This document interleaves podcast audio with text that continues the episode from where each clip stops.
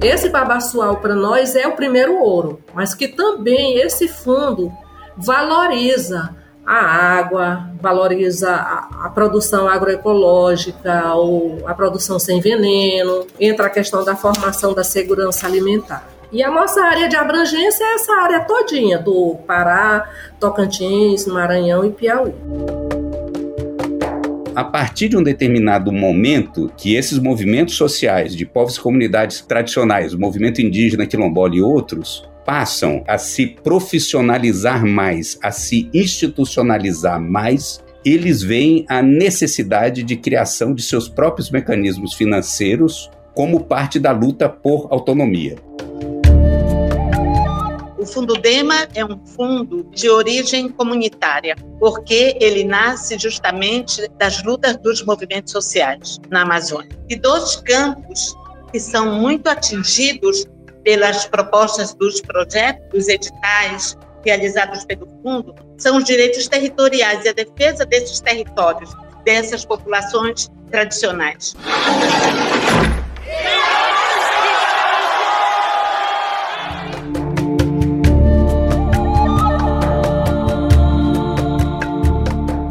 Começa agora a série Guardiões e Guardiãs da Floresta Direito Territorial e Clima na Amazônia. Uma parceria do Guilhotina, o podcast do Le Monde Diplomatique Brasil, com a Coordenadoria Ecumênica de Serviço, a SESI. Eu sou Bianca Pio e estou aqui com Luiz Brasilino. Salve pessoal, tudo bem? Neste especial, vamos falar sobre o papel fundamental que povos e comunidades tradicionais da Amazônia desempenham no combate às mudanças climáticas e mostrar como ter acesso ao território é importante para a manutenção desses modos de vida que conservam a floresta. Serão quatro episódios quinzenais com entrevistas e depoimentos de pessoas de diferentes estados da Amazônia Legal. E no episódio de hoje a gente conversa sobre os fundos comunitários e seu papel na busca pela justiça climática e socioambiental na Amazônia. Serão três entrevistados. Falamos com Aurélio Viana, da organização Tenure Facility, a Maria Laide, do Movimento Interestadual das Quebradeiras de Coco Babaçu, e a Maria das Graças, do Fundo Dema.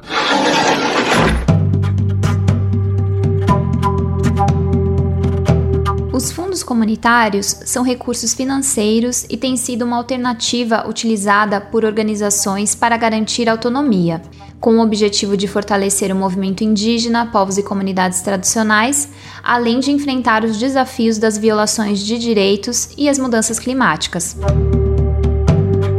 Para começar, vamos ouvir a nossa conversa com o Aurélio Viana, que atua há bastante tempo nessa temática. Meu nome é Aurélio Viana, eu sou antropólogo, trabalho há uns 40 anos com movimentos sociais no campo e nos últimos 25 anos por aí com movimentos sociais no campo na Amazônia.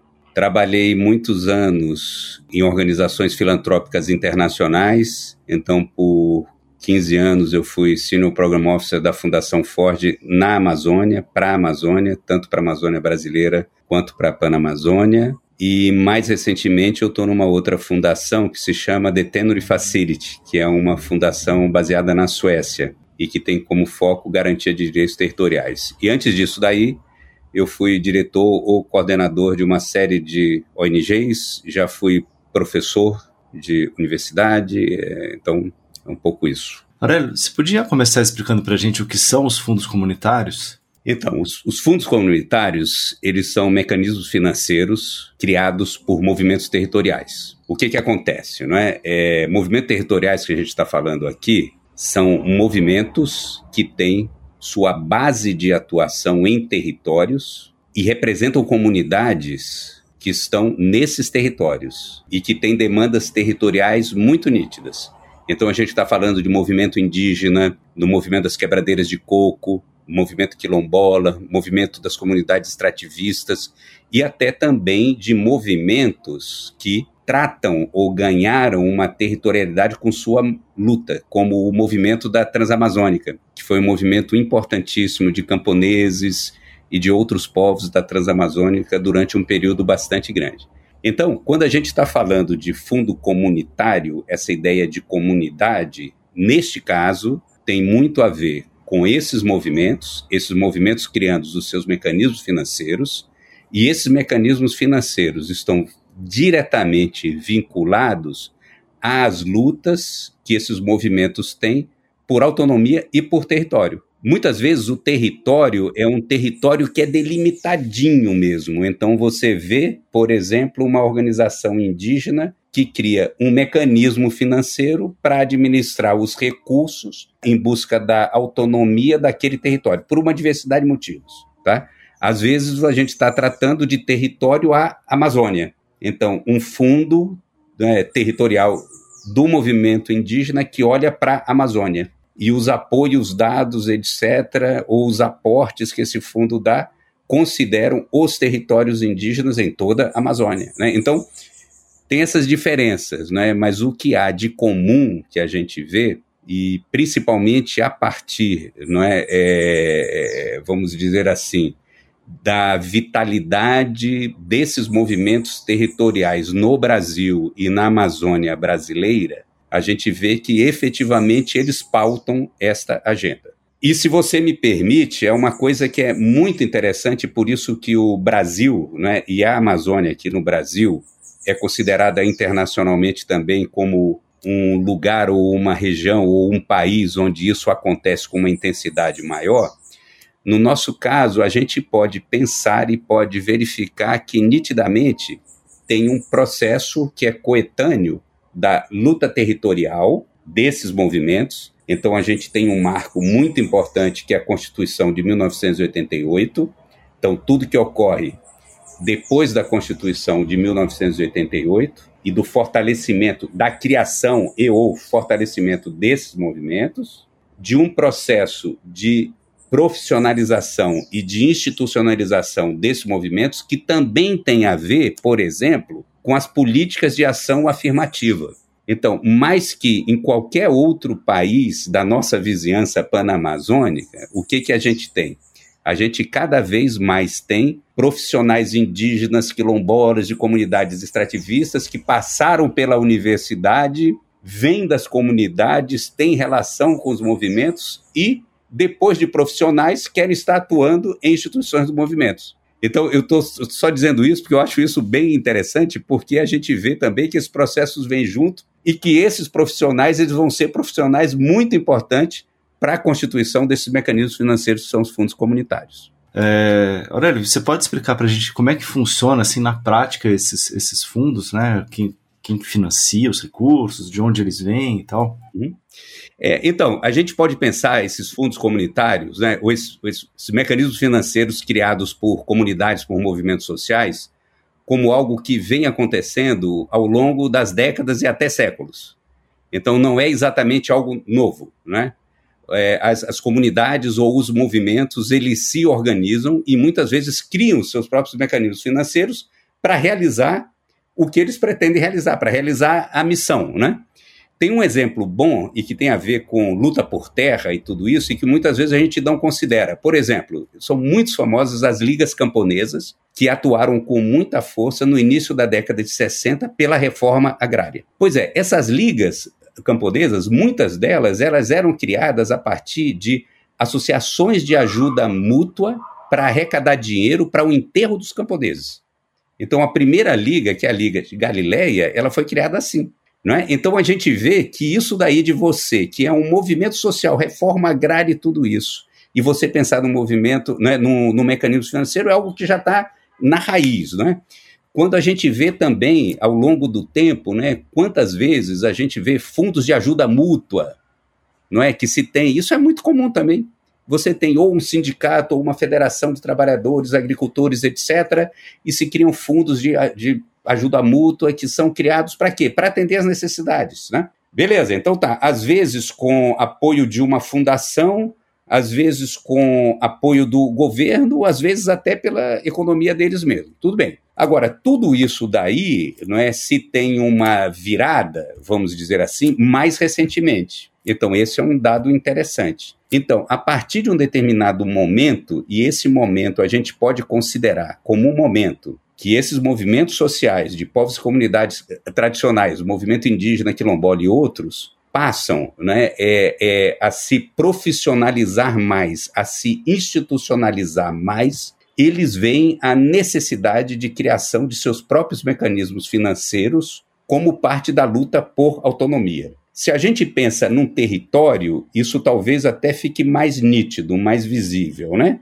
Então, veja, a gente está tratando aqui, ou falando aqui, de, por exemplo, de territórios indígenas, que às vezes, de terras indígenas, que às vezes têm 100 mil hectares, ou 200 mil hectares, ou um milhão de hectares. Ou seja, não é, os indígenas, eles veem que é muito importante ter um mecanismo financeiro para estar financiando ou apoiando as ações que são necessárias dentro daquele território. E isso vira algo importante. Então isso começa a ser debatido, né? Muitas vezes esses fundos eles vêm seja da cooperação internacional, às vezes de programas governamentais, outras vezes até de compensações. Por exemplo, é, se construiu uma linha de transmissão perto de um território e se faz um acordo, um termo de, de ajustamento de conduta, em que se vai depositar um recurso para compensar aquela linha para onde que aquele dinheiro vai, não é? Muitas vezes o dinheiro era, era usado como? Era é, se doava o dinheiro para as associações. O que que parte dessas organizações indígenas começam a fazer? Não, nós queremos criar um fundo para que esse dinheiro seja administrado por um fundo e não apenas seja redistribuído ou, ou distribuído para organizações. Então tem uma, vamos dizer assim, tem uma origem que tem a ver com isso, que tem a ver com o DNA mesmo, com a mesma história de todos esses movimentos, mas com um momento que eles estão mais institucionalizados e querem ter uma autonomia maior na manipulação e no uso dos recursos financeiros que chegam a eles, de diferentes modos. E Aurélio, qual que é o, é o, potencial da rede de fundos no fortalecimento da autonomia dos povos e comunidades tradicionais, justamente para fazer a gestão de seus territórios? Isso é bem interessante a gente verificar que também é a partir da atuação desses movimentos e dentro do país e fora, e aí mais recentemente, não é quando se tem uma visibilidade maior da crise climática global, uma série de acordos internacionais, de convenções, como a Convenção de Clima, que é de 92, né? mas só mais recentemente tratou deste assunto do financiamento para esse tipo de ação, a gente vê que é, existe uma ma maiores oportunidades de financiamento climático para territórios indígenas, para terras indígenas, territórios quilombolas e outros territórios que estão em florestas. Então, isso é um dado. E isso por quê? Porque internacionalmente, vários estudos já apontaram isso, que a manutenção desses territórios é fundamental para o combate às mudanças climáticas que ocorrem no planeta. Então, isso ficou colocado. Tudo bem. Nesse contexto, o que, que acontece? Esses movimentos que representam ou que são os detentores desses territórios começam a demandar que haja um financiamento direto para eles, porque eles estão desenvolvendo as ações em seus territórios, ou o próprio modo de vida é que garante não o futuro deles somente, mas o nosso. Então, eles começam a ser vistos como atores fundamentais a serem apoiados pelo financiamento climático. Então, quando isso ocorre, isso também dá uma visibilidade maior do protagonismo dessas organizações na criação dos seus fundos, que são manejados por eles. E esses fundos, então, se articulam em uma rede, como você falou, que é uma rede de fundos comunitários. Então, essa rede de fundos comunitários está dando visibilidade a essas iniciativas locais ou estaduais ou regionais que os movimentos de povos e comunidades tradicionais têm na criação dos seus fundos, dos seus mecanismos financeiros. E dando visibilidade, elas, ela está a rede oferecendo né, aos apoiadores um mecanismo que é mais próximo de quem defende e de quem vive da floresta e na floresta. Por quê? Porque são os mecanismos que são gerenciados por eles. Então, isso daí eu acho que é o grande potencial que se tem. E quando a gente está tratando aqui de uma rede que hoje tem poucos fundos comunitários dentro dela, sim, são poucos porque hoje a gente vê que os fundos estão se constituindo. E cada vez mais se constituindo a partir do protagonismo das organizações indígenas de outros povos e comunidades tradicionais que cada vez mais se colocam né, como organizações que pretendem ter o controle sobre os mecanismos financeiros dos recursos que são direcionados a elas. Perfeito, Aurélio. Bom, para encerrar a sua participação, a gente queria que você comentasse um pouco como é que os fundos podem contribuir no enfrentamento às mudanças climáticas na Amazônia. Você mencionou na resposta anterior que esse é um ponto bem chave do, dos financiamentos, mas a gente queria que você explicasse um pouco mais qual é o potencial mesmo de ajuda que os fundos comunitários podem dar para esses povos atuarem no enfrentamento às mudanças climáticas na Amazônia? A meu ver, esses fundos, eles têm um papel, eles já têm um papel que é muito importante, que é o papel de fazer chegar e na forma ideal, na melhor forma possível, recursos internacionais ou nacionais de diferentes fontes ao chão, chega na floresta, chega no território. Então, esses fundos têm um papel fundamental nisso, como um mecanismo que possibilita isso. Um outro ponto é que, por serem fundos criados por esses movimentos e liderados por esses movimentos, eles sabem muito mais do que nós saber fazer o recurso chegar bem. E todos esses recursos, quando chegam, dentre outras agendas, eles são fundamentais para a garantia territorial. A garantia territorial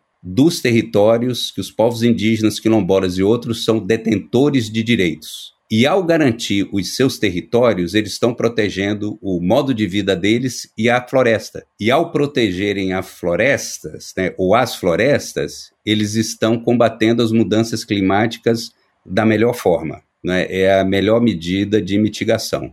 E nós, como país, nós temos a sorte de termos né, é, dentro do Brasil a Amazônia 60% do bioma amazônico, que é responsável fundamental para manutenção ou para combater as mudanças climáticas que nos afligem a todos.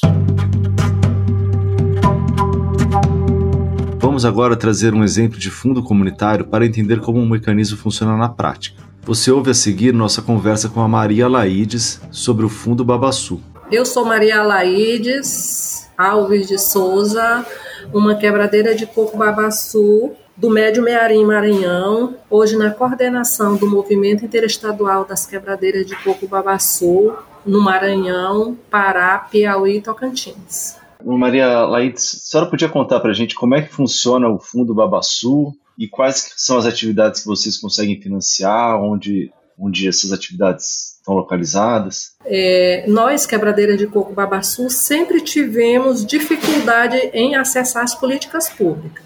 E essas políticas públicas mais é voltada pelo acesso a crédito dentro do, do nosso jeito de viver, de produzir e comercializar. Nesse sentido, a gente entrou num direito que a gente chama de conhecimento tradicional, numa parceria com a Copaesp, que é a Cooperativa de Pequenos Produtores e Agroextrativistas de Esperantinópolis, é, numa luta contra a Natura por ela ter feito a bioprospecção sem consulta livre, prévia e informada, e a gente a gente recebeu um certo valor que o MICCB, enquanto parceiro e conhecido, conhecimento difuso dentro do processo, recebeu parte do, do recurso. E essa parte do recurso a gente usou para formação, mas que também decidimos tirar uma quantidade para trabalhar é, pequenos créditos rotativos entre nós. E aí,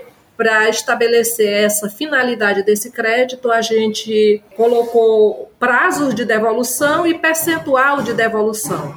Um dia nós estávamos na prestação de conta desse pequeno empréstimo que o MixCB fez, enquanto este fundo que a gente entendeu de repartição de benefício entre nós, e aí ele era dirigido para agroquintais, para a questão de unidade de produção, o Aurélio Viana, que era um uma pessoa da Fundação Ford, percebeu e disse: Ah, vocês já têm conhecimento suficiente para poder estar tá pensando num pequeno fundo que, que pode estar tá ajudando a vocês desenvolver a proposta de vocês e tal.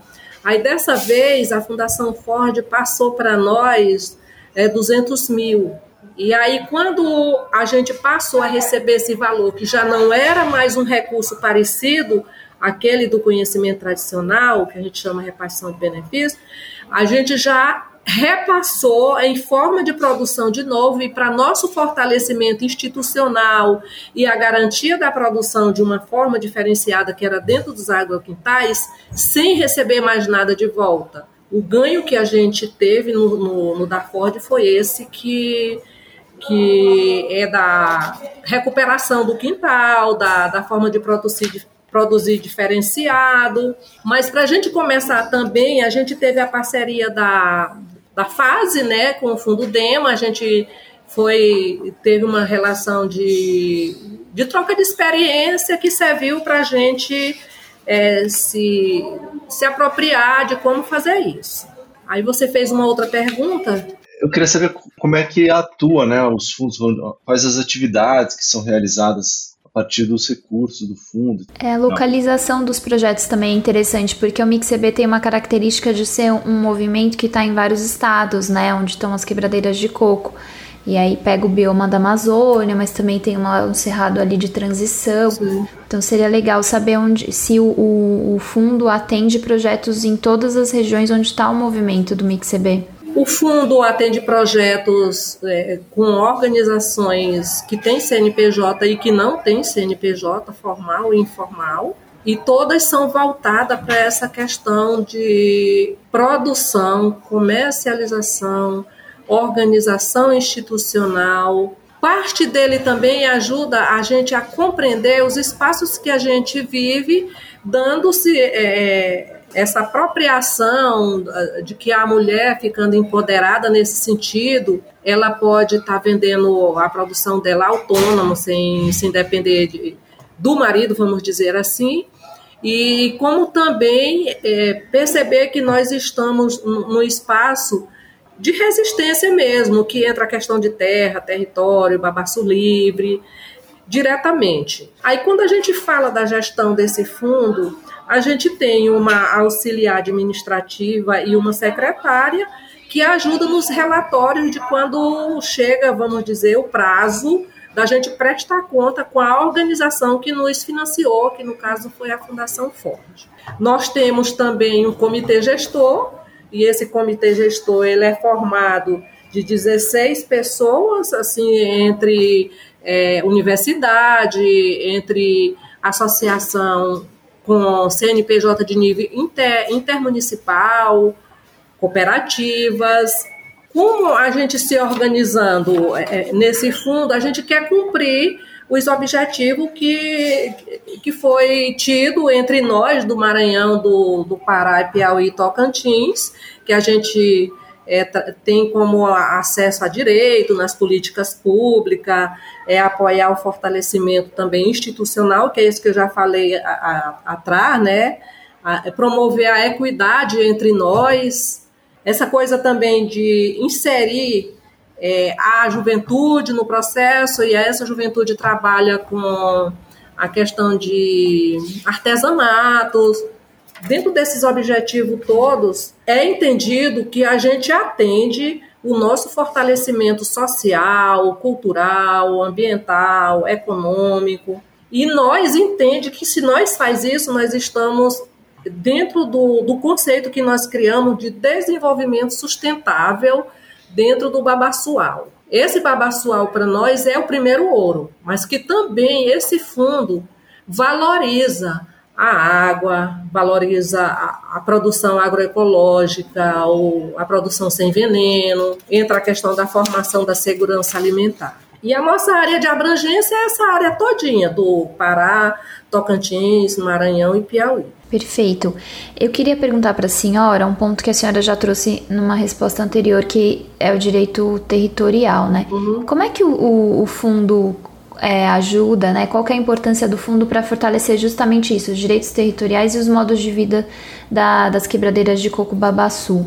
É, porque é, esse acesso ao babaçu livre, né, aos uhum. babaçuais, uhum. é fundamental, né? Nós somos mulheres, que nós chamamos de uma diversidade, que está lá a branca, a preta, a amarela, a indígena, ribeirinho.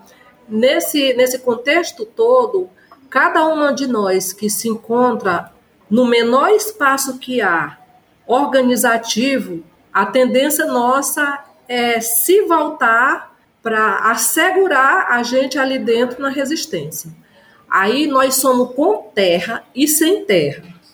As com terra encontra é, dentro do modo de vida uma percepção de que a terra conquistada de 10 hectares ou 11,5 não é suficiente para a nossa sobrevivência enquanto quebradeira. O que é compreendido, aí nós entra enquanto pequenas assentadas, junto com toda a diversidade nossa dos quatro estados, que são muito mais sem, sem terra do que com terra, e a gente mostra para elas que 11 hectares não é suficiente para mim apanhar o coco, quebrar o coco lá dentro, a gente entende que é muito bem maior a questão do acesso livre.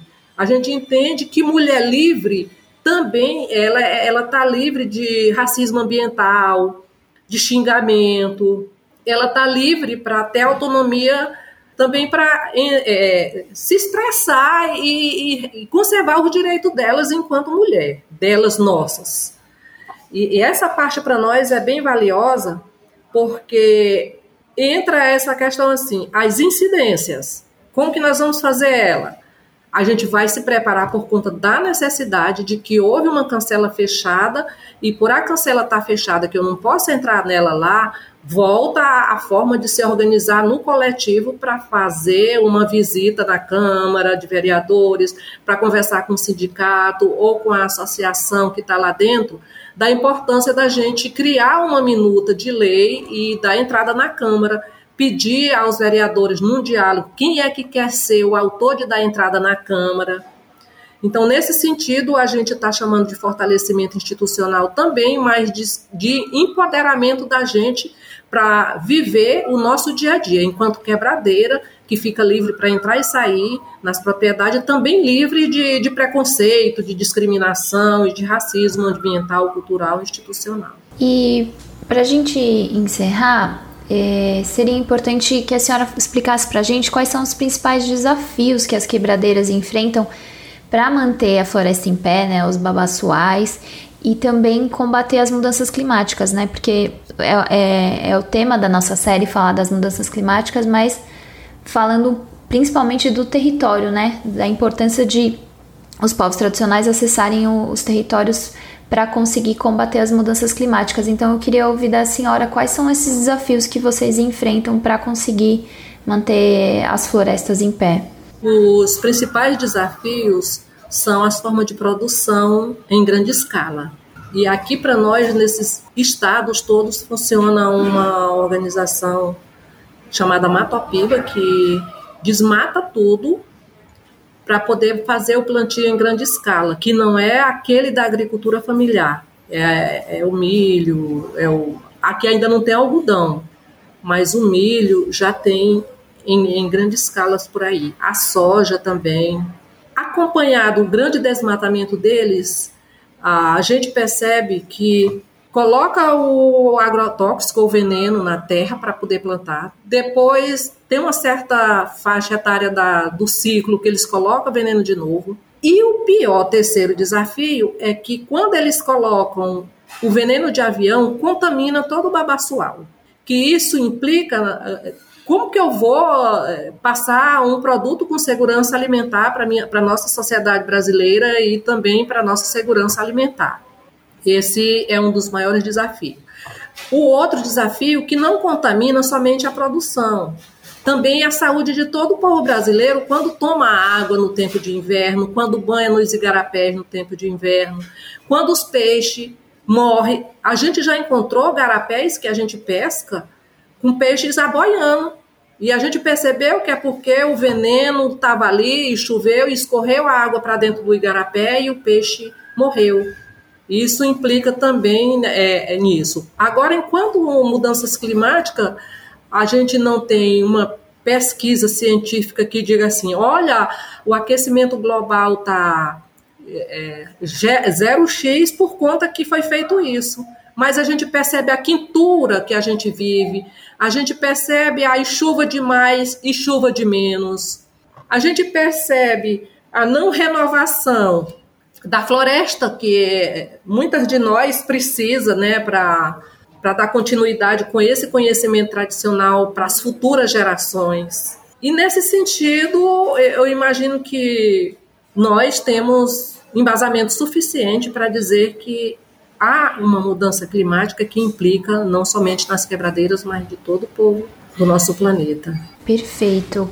É, bom, não sei se a senhora quer colocar mais alguma questão, acrescentar mais alguma coisa. Bom, aí na, no, no, acréscimo dizer que nós estamos continuando com a história do fundo, agora a gente recebeu um valor do Fundo Amazônia, né, de, de 1 milhão e 600, nós estamos com o edital aberto, que já até fechou dia 8, e a gente vai entrar para a fase de análise, que também com toda essa estrutura de comitê e, e os temas que, que são voltados são todos para essa questão da gente ver como que a gente vai manter esse grande desenvolvimento sustentável nosso sem ser é, o progresso que, o, que é oferecido aí pela, pela grande mídia ou de produção e, e etc. Matopiba, citado pela Maria Laide, se refere a partes das regiões dos estados do Maranhão, Tocantins, Piauí e Bahia. Essas áreas são focos de investimentos públicos e privados na expansão do agronegócio e de outros empreendimentos que impactam diretamente o modo de vida de povos e comunidades tradicionais. Um dos fundos mais antigos do Brasil é o Fundo Dema. Vamos conhecer mais sobre a história e a atuação desse mecanismo com Maria das Graças. Eu me chamo Maria das Graças Costa, eu sou educadora popular, sou educadora por formação também, mas já há muitos anos abandonei a sala de aula e fui para outra sala de aula mais ampla, né? Eu sou feminista, militante também do feminismo. Como educadora popular, eu sou funcionária da FASE há muitos anos. E nessa condição de educadora da fase, eu assumo já há algum tempo uma presença mais efetiva no Fundo Dema, não é? Na equipe do Fundo Dema.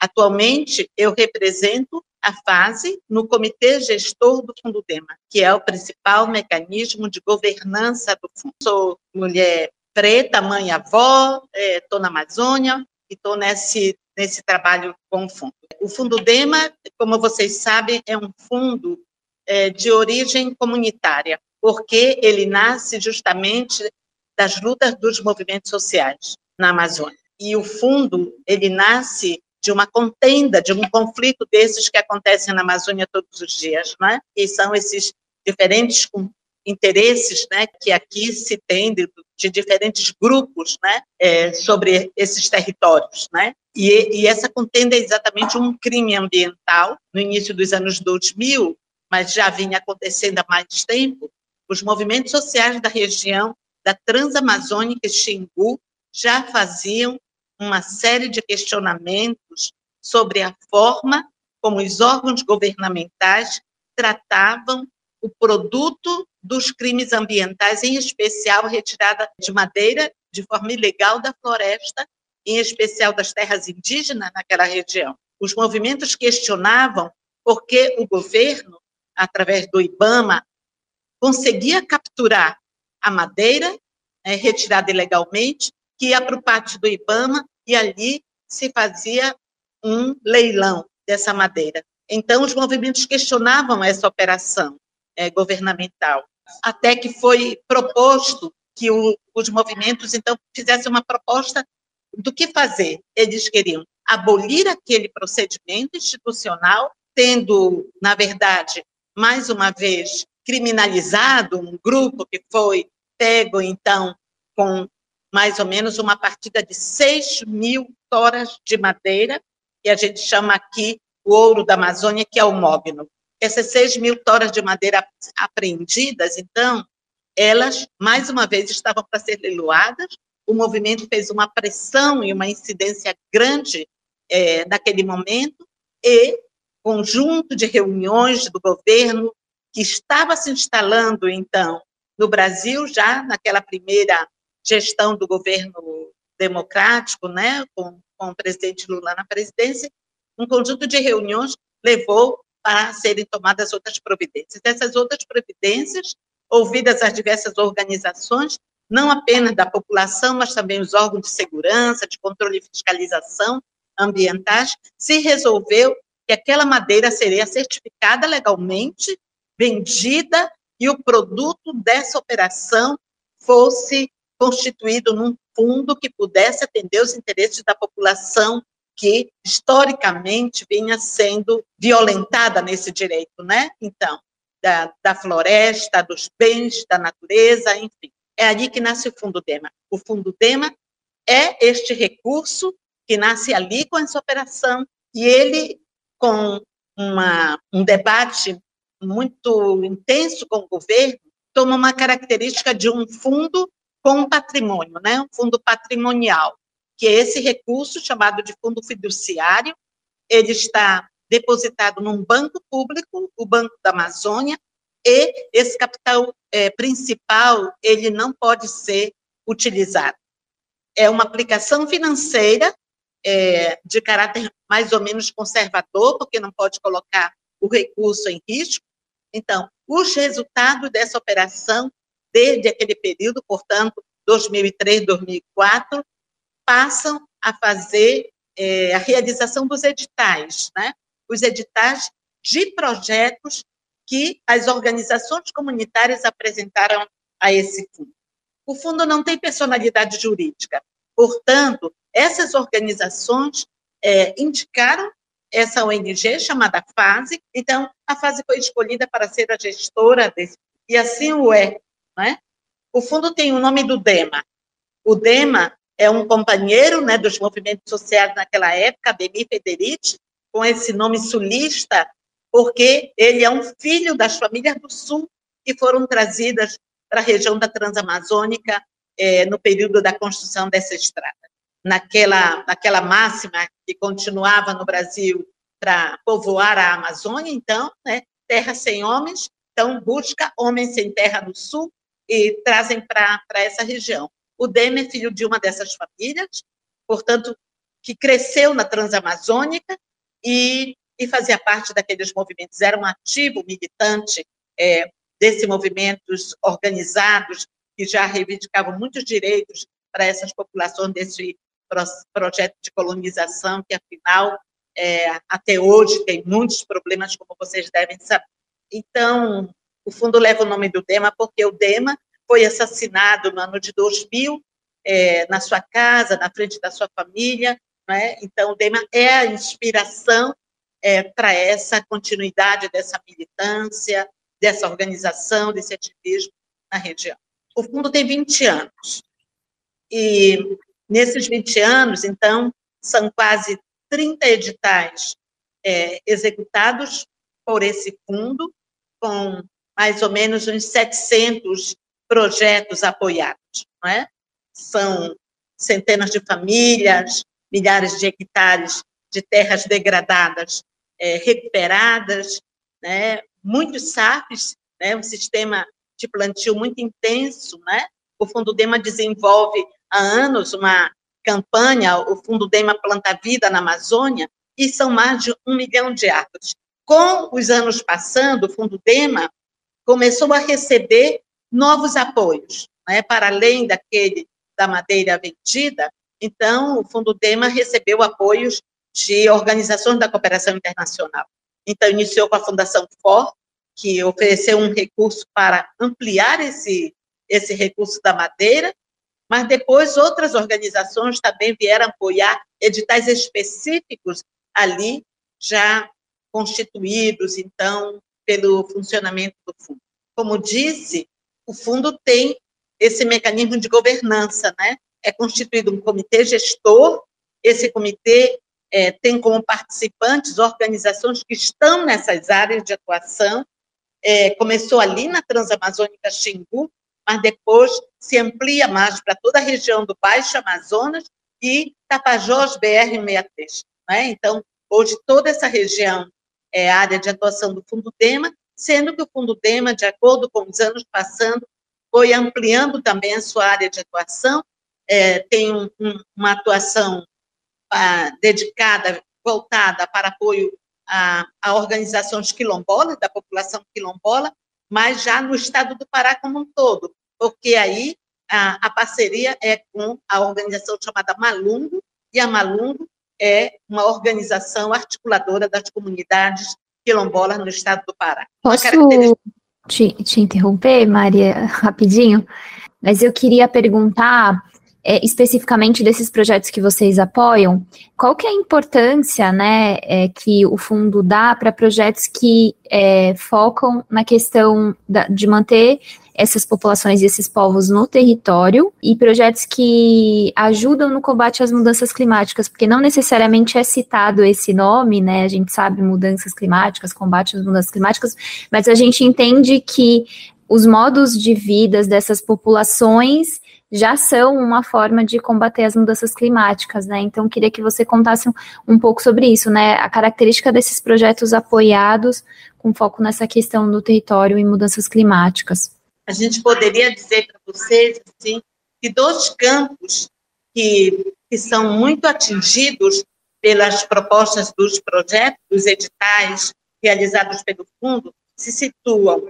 De um canto é, são os direitos territoriais e a defesa desses territórios, dessas populações é, tradicionais, não é? Então, elas vêm aí pelos protocolos comunitários, os protocolos de consulta, o, esses planejamentos comunitários que têm como, é, como estímulo e objetivo realmente a permanência desses povos tradicionais nos territórios. Né? Então, esse é um campo grande de, é, de apresentação de projetos, que, inclusive, é, nós temos projetos chamados assim, Território da Vida, é, Emergência Climática e Justiça Social na Amazônia. É, é como eles se veem assim. Né? Então, eles já são, nessas ações de defesa desses territórios e de manutenção dessas populações, e seus modos de vida já são a essência da defesa eh, e do enfrentamento às mudanças climáticas, já são, não há uma outra, né, então, construção que não seja essa efetiva, orgânica, já da vida dessas populações.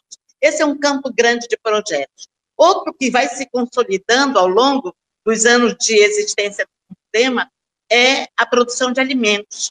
E à medida que os territórios, as organizações comunitárias adotaram a palavra agroecologia, dizendo: ah, mas é isso que é a agroecologia, já faço há muito tempo, entendeu? E a agroecologia que tem essa questão da segurança alimentar e nutricional, né, que vem junto ali. Então, é a produção de alimentos, né? Então, hoje tem um tipo de agricultura familiar que é praticado assim com muita força pelas mulheres na Amazônia, é, que atende o consumo, né? Primeiro o consumo, elas elas vendem o excedente, elas comercializam o excedente, mas primeiro está o consumo, o que representa dizer que as mulheres na Amazônia e essas experiências do Fundo Tema mostram também que elas promovem a, a segurança alimentar e nutricional e a qualidade desses alimentos as mulheres, por exemplo, então, elas desenvolveram é, metodologias que já estão tá no modo de vida delas. Trabalhadoras rurais, aqui nesse encontro tem indígenas, que, que já faz parte dos seus modos de vida, que elas não plantam com veneno, que elas não plantam com veneno, né? Elas trabalham produzindo defensivos, né? Para a sua produção, né? A, a questão da, da, segurança alimentar é como se assim, vai sendo garantida. Claro que, se a gente for pensar no agronegócio na Amazônia, é, uma, é um percentual de muita desigualdade, não é? é? É uma distância muito grande. Porém, a gente há que valorizar a experiência como esses fundos comunitários hoje apoiam, não apenas o acesso dessas populações a recursos, mas mais do que isso, pessoal, porque valorizam essas experiências que são experiências de modo de vida que vão é, sendo fortalecidos, valorizados, né? que são também baseados em princípios de solidariedade. Né? Então, um fundo com essa natureza, como o Fundo DEMA, a gente pode falar de outros, né? trazem também essa identidade né? de serem fundos que são, na verdade, articulados, organizados a partir dessa, dessas lutas, vamos dizer assim, é, dos movimentos sociais na Amazônia, promove o acesso dessas organizações, dessas populações a recursos que se talvez que se não tivesse esses fundos eles teriam muito mais dificuldade, mas mais do que acessar o recurso, que já é uma coisa muito importante, aí aqui se fala de capacitação, de fortalecimento das capacidades de, de gestão, quer dizer, como é que você elabora um, um pequeno projeto, né, um projeto que é submetido a um fundo como o Fundo Dema, mas agora já não é mais só o Fundo Dema, né? É, não, foi ótimos exemplos que você trouxe.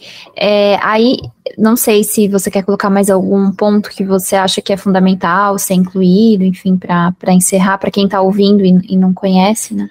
E assim, uma coisa que eu queria dizer é que hoje é, nós já não somos sozinhos, assim, né? Então, a gente está se constituindo como uma rede de fundos comunitários na Amazônia, que são fundos territoriais mesmo, né?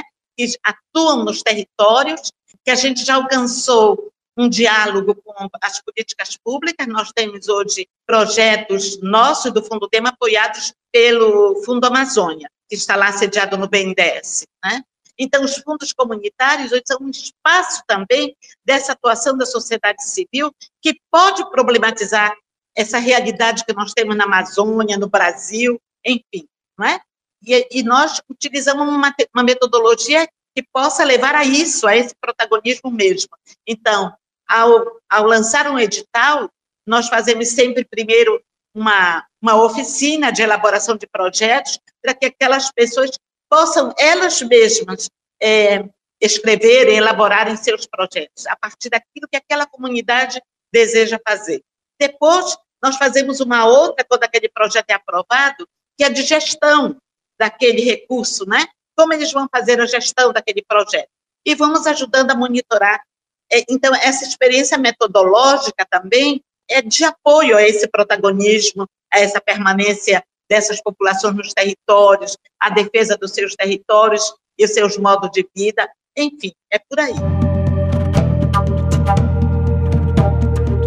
Como a Maria das Graças comentou, as organizações formaram uma rede de fundos comunitários da Amazônia. Ao todo, sete fundos fazem parte dessa rede: o Fundo Dema, Podali, Fundo Indígena do Rio Negro, Fundo Luzia Dorothy do Espírito Santo, Fundo Mizidudu, Fundo Puxirum e Fundo Babaçu.